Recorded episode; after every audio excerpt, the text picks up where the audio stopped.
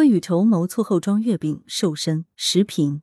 文章消黄铁苗，还有五十五天，中秋节就要到来。当下，相信不少月饼生产厂家已经卯足了劲，着手包装设计、营销规划，以便在今年的月饼市场大展拳脚。然而，有一个问题一直以来受到社会广泛的关注，那就是月饼过度包装的问题。月饼过度包装不但造成了资源的浪费、环境的污染，而且豪华包装的费用最终还是由消费者买单。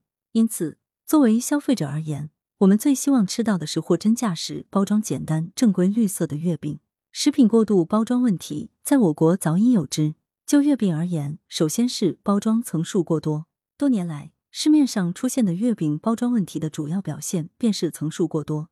消费者在购买月饼后，往往要打开许多层的包装才能吃到最后的月饼。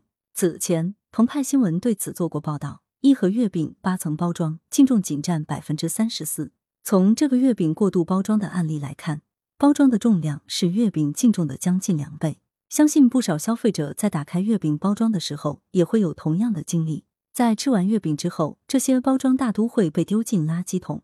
其次是包装材质过奢，华丽的月饼包装有的采用红木或者金属，更有甚者采用大面积的烫金烫银工艺。这种奢侈的包装材质虽然具有华丽的外表，却并不实在。生产厂家只注重月饼的面子，而不重视月饼的里子。消费者在品尝完月饼后，面对这些过奢的包装，却毫无用处，只能丢弃。再次是包装结构繁琐，后装月饼的内部结构都十分繁琐，消费者在打开月饼盒的时候，要费很多心思和力气，甚至要借助一定的工具才能打开月饼包装。繁琐的包装也令消费者在购买时不能直观看到月饼是否合心意。更重要的是，繁琐的包装结构往往有很大的体积，在作为废弃物丢弃时，还要占不少的空间。对于垃圾回收和再利用方面会产生极大的不便，最后导致的问题就是垃圾围城。很有月饼生产厂家会热衷于为月饼着后装，首先是利益驱动，为了满足消费者中秋吃月饼的需求，并获得更大的经济效益，不少公司都采用了多层加厚材料，并使用了过多的包装，使其产品更厚重。高价的月饼几乎一半或超一半的成本花在了包装上，而不是物品本身上。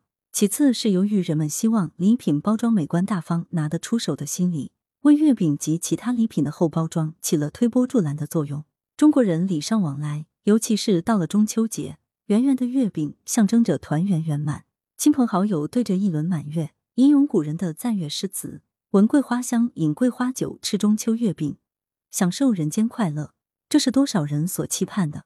所以，每逢中秋佳节，子女、学生、朋友等。一般都会给长辈、师长送月饼。再次是对月饼等物品后包装的法律规制有待进一步落实。去年，上海杏花楼月饼被诉过度包装，法院判决过度包装成立，但不构成环境侵权，仅罚款三万元。因为月饼过度包装的环境侵权目前尚无法可依，这对于过度包装行业来说其实是治标不治本。今年六月七日，国家发展改革委等四部门发布公告。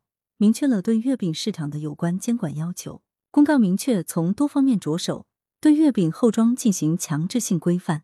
虽然限制月饼等物品过度包装是老生常谈的事情，但是现如今市场上月饼着后装仍屡禁不止。法律法规的生命力在于执行，能否真正把限制月饼等物品着后装的规制执行到位，才是需要关注的重点。那么，如何规制月饼着后装的问题呢？首先，生产厂家可以首选环保材料，如可降解材料、纸质材料和可食用材料等。这些材料具有轻便的特点，会使包装具有环保和美观的功能，有利于回收包装材料，减少环境污染。在包装结构上，要实现包装结构的精简。月饼包装结构应满足保证月饼质量的基本功能，在合理设计的基础上，使用牢固的材料，避免包装在运输过程中损坏，而且。月饼的包装结构发生变化后，与后装月饼相比，可以放置数量更多的月饼。其次，监管部门要加强对后装月饼的限制。为了做好过度包装管理工作，必须采取多种形式的包装管理工作，加强对重点行业、重点时段、重点区域的监督检查。特别是对月饼、药品、化妆品等重点商品，监管部门应当形成监督、监控和检查三位一体的管制局面。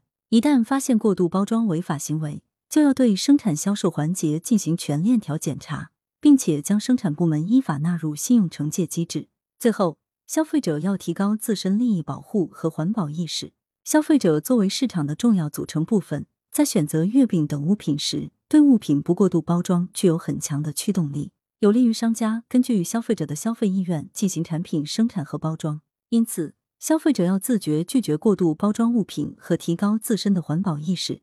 在选择月饼时，要注重月饼的质量，而不是华丽的包装。